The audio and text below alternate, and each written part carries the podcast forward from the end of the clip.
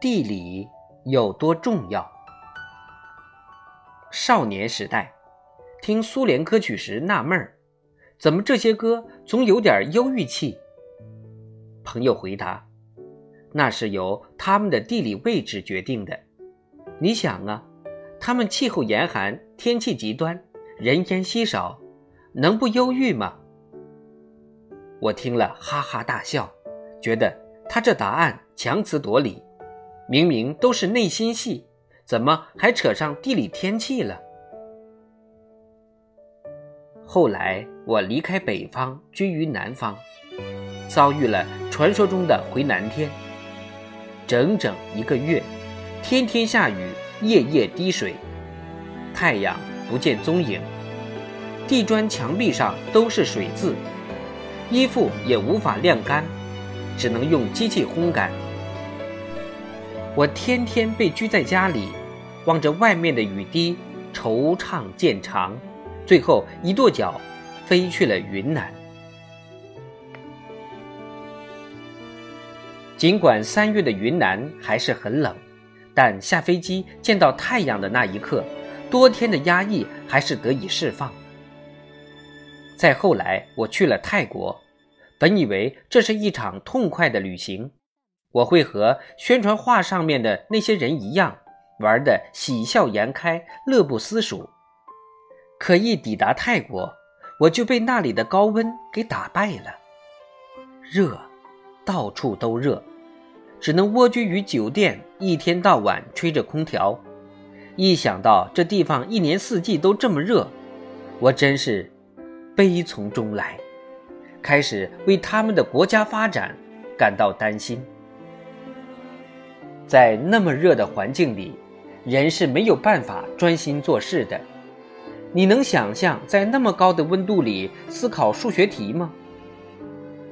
以前我认为，人是可以适应环境的，特别是天生的环境。于是我曾在一个炎炎夏日请教一个菲律宾的英语老师：“你是怎么避暑的？”他的答案。让我大吃一惊，他说，他前半夜实在热得睡不着，所以只能后半夜再睡，而且和我一样，身居热带的他也受不了，成天对着空调风扇。从此我知道了，所谓更适应，实际上是一个相当狭小的范围内的微调。甚至只是没有办法的硬挨。只要属于人这个物种，那他喜欢的适宜环境，就差不了太多。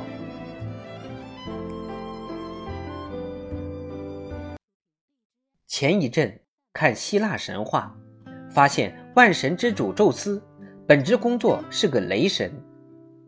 我有些疑惑，为什么雷神在我们的天庭里只是一个小神？而在希腊神话和北欧神话里，都厉害的不得了。翻到的一个答案让我会心一笑，解释是：欧洲纬度较高，特别是北欧地区，短短的夏季是北欧人民十分珍惜而又重要的时节。雷电预示着夏季的来临，所以雷电在欧洲人民看来十分重要。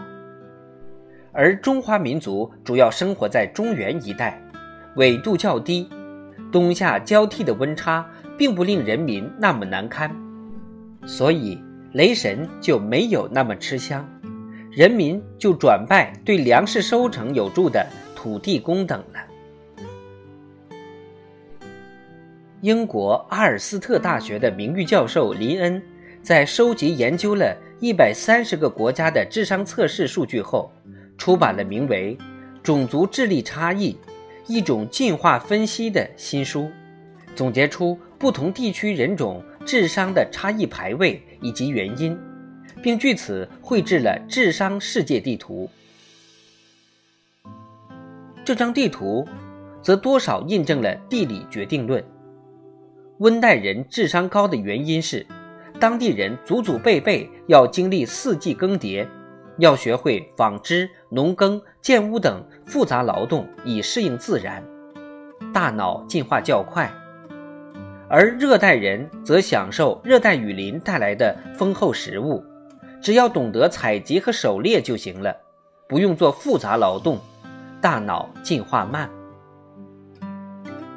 林恩的研究因为踩了种族歧视的雷而饱受争议。我也从来不认为智商是人类发展的唯一衡量标准，但无论如何，地理对于人类方方面面的影响，看来比我当年以为的重要的多。